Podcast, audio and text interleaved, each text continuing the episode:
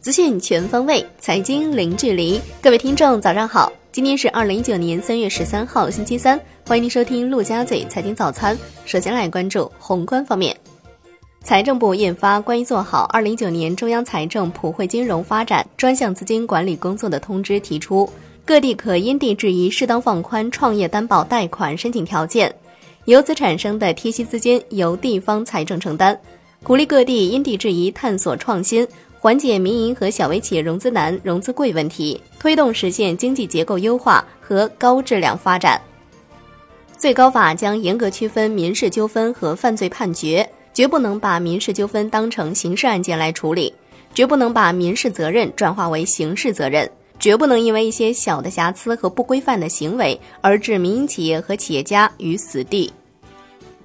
来关注国内股市。沪指收涨百分之一点一，最终报收在三千零六十点三一点。深圳成指涨百分之一点四一，创业板指涨百分之二点六四。两市再度放量成交一点一四万亿元，北上资金结束连续四日净流出。香港恒生指数收盘涨百分之一点四六，恒生国际指数涨百分之一点六八。大市成交微升至一千零九十点六五亿港元，连续十五天超千亿。据中证报报道。科创板股票发行上市审核系统将于三月十八号正式投产。另据券商中国的消息，科创板各项准备工作正在以超预期速度推进。投行收到上交所通知，三月十三号进行科创板发行上市申请文件提交与受理环节的集中测试演练。电子申报系统将从三月十八号正式对外受理项目的申报。第一批科创板通过审核的时间最早将出现在六月中旬。如果证监会上市批文发放迅速，上半年就会有科创板股票出现。中国平安发布年报，二零一八年度净利一千零七十四点零四亿元，同比增长百分之二十点六；营收九千七百六十八点三二亿元，同比增长百分之九点六。公司拟派发二零一八年末期股息，每股派现一点一元。年报显示，二零一八年陆金所控股完成 C 轮融资。投后估值达到三百九十四亿美元，公司拟回购五十亿至一百亿元 A 股股份，并全部用于公司员工持股计划，回购价不超过一百零一点二四元每股。关于重罚上市公司造假割韭菜议案被采纳，全国人大代表朱建地提出议案，修改证券法第一百九十三条，上市公司财务造假，监管机构罚款金额最高六十万的处罚规定，上调罚款金额。同时追加造假上市高管的刑事责任。新一届发审委首发第一审天味食品成功过会。易方达创业板 ETF 十一号资金流出十三点七五亿元，创上市以来最大规模资金净流出。金融方面，央行金稳局局长王景武表示，下一步将会同金融监管部门推出标准化债权类资产认定细则。推动银行理财子公司尽快设立和运行，持续关注金融市场运行动态，密切监测金融机构的行为边际变化，动态评估资管业务整改和发展情况，及时分析总结新情况，推进资管新规稳妥有序实施。楼市方面，住建部部长王蒙辉表示，二零一九年将继续促进房地产市场平稳健康发展，坚持房子是用来住的，不是用来炒的定位。坚持落实城市主体责任，因城施策，分类指导，把稳低价、稳房价、稳预期责任落到实处，保持政策连续性和稳定性，防止房市大起大落。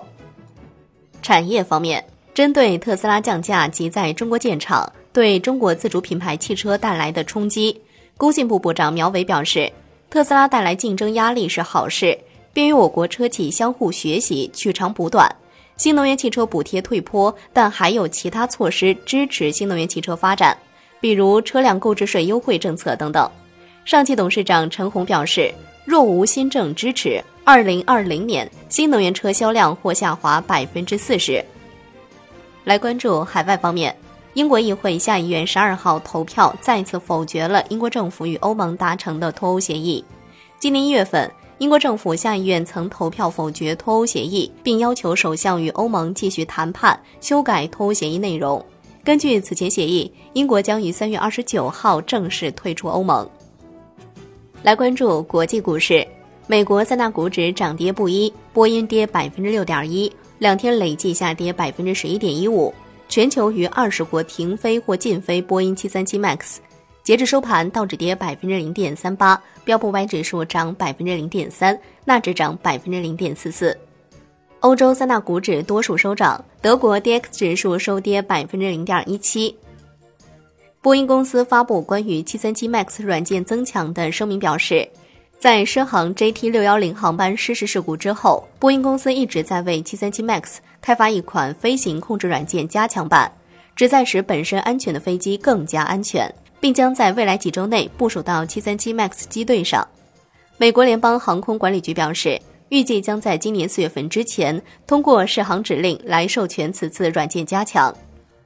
商品方面。New Max 原油期货收涨百分之零点五三，报五十七点零九美每桶，继续创三月以来新高。COMEX 黄金期货收涨百分之零点八三，COMEX 白银期货收涨百分之一点一五。伦敦基本金属集体收涨。国内商品期货夜盘多数上涨，橡胶收平。债券方面，国债期货震荡上行，十年期主力合约收涨百分之零点零一，五年期主力合约涨百分之零点零一。两年期主力合约跌百分之零点零二，国债现券成交异常清淡，十年期国债汇券收益率上行幅度收窄。最后来关注外汇方面，在人民币对美元十六点三十分收盘价报六点七一一四，人民币对美元中间价调升七十四个基点，报六点七一二八。好的，以上就是今天陆家嘴财经早餐的全部内容，感谢您收听，我是夏天，下期再见喽。